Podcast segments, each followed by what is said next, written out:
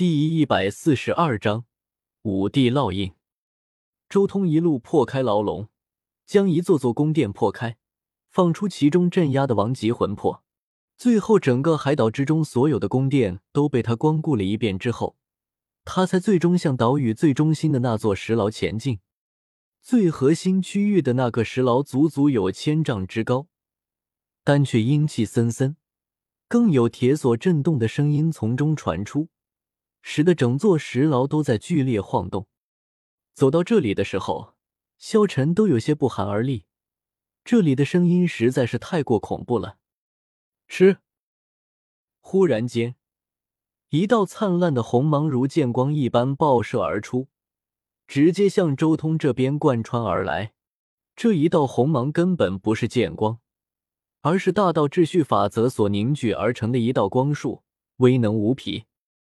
按理来说，王级高手也能凝聚出这样的大道光束，但却只有头发丝一般粗细。但这一道光束却足足有手指般粗细，光是这强度就不知道是王级高手多少倍了。王龙面对这种光束的攻击，周通自然不敢挡，而是立即催动三黄镜挡住了。而三黄镜一出。光束也消停了下来，没有继续攻击。这时候，周通和萧晨才看清楚，原来是石牢大门上悬挂的一柄石剑散发的光芒。这把剑无人主导，竟然也这么强！萧晨心中有些后怕，他本能的察觉到了，即便是周通，恐怕也无法挡住这把剑的神威。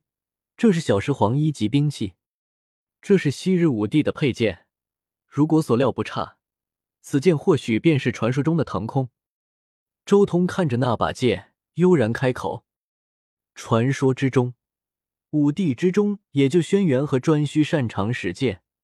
其中，轩辕有一把轩辕剑，颛顼手中有腾空剑和化影剑。此剑和轩辕皇帝的轩辕剑以及化影剑明显样式不一样。轩辕剑的剑刃厚重且宽大。”而化影剑却颇为纤细，眼前此剑却属于比较正常的样式，显然不是轩辕剑，也不是化影剑，最有可能的就是腾空剑。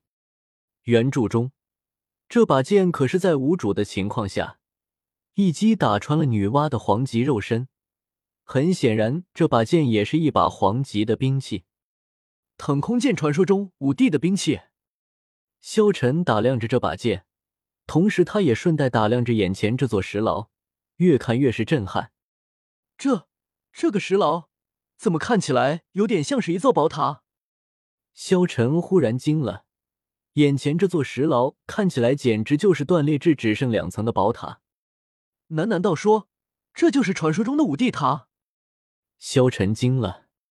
不错，这就是五帝塔，传说中的太古第四神兵。只不过可惜。他和盘古斧一样，都在太古前的一场大战中损坏了。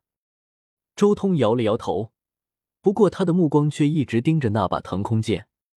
原著中这把剑可是的与女娲的肉身一战之后，直接被女娲打碎了。如此珍贵的一把黄级神剑，就这么毁掉了，实在是可惜。这个世界的东西，大部分至宝其实都不能带回去。尤其是三皇镜、五帝塔这样的东西，但是这把剑却是例外。原著是被女娲打碎的，这足以说明三皇五帝他们不需要此剑不绝。周通心中暗暗说道，然后他催动三皇镜，枪，腾空剑直接化作一道流光，从门上脱落下来，直接落在了周通身边。而在周通握剑之后，顿时一个黑色的漩涡出现。转眼间就将周通和萧晨一同吞噬。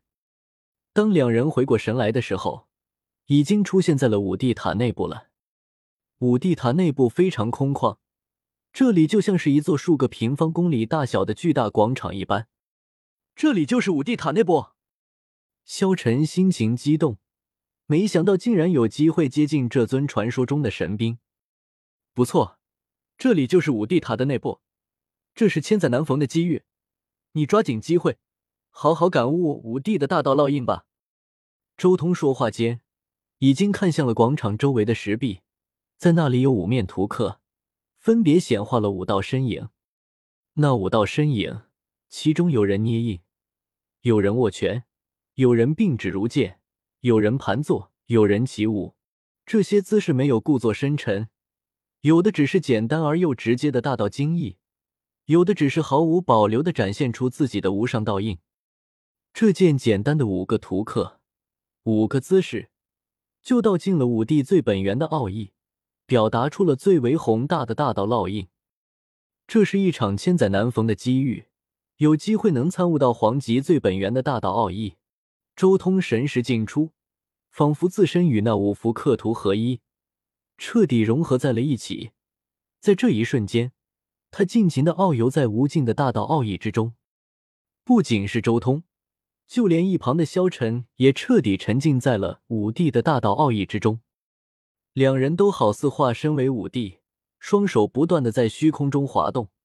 他们的动作很缓慢，却很有力，连带着武帝塔都好似被他们的双手撼动了。不断的震颤，哐当！就在这时候，一根粗大的铁链从五帝塔的第二层延展下来，如同一条神龙一般，直接向周通和萧晨两人席卷而来。周通睁开眼眸，立即催动五帝的印法，顿时五幅刻图光芒流转，五帝的力量透过五帝塔墙壁出现，直接化作了一道拳印，击打在铁链上。轰隆！一声惊天动地的巨响，这根铁链几乎被这一道拳印打断。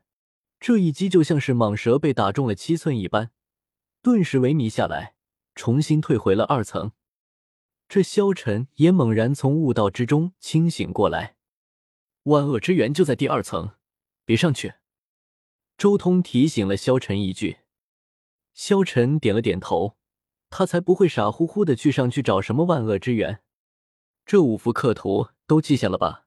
我们走吧。周通没有丝毫留恋，直接就要离开。能从这里面得到一把黄级神剑已经足够了。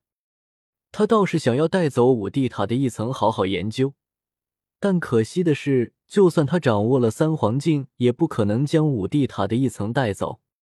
原著萧晨能带走五帝塔的一层。是因为他身边有女娲的黄级肉身在，如果没有黄级高手出手，谁能将五帝塔的第一层和第二层之间的连接打断？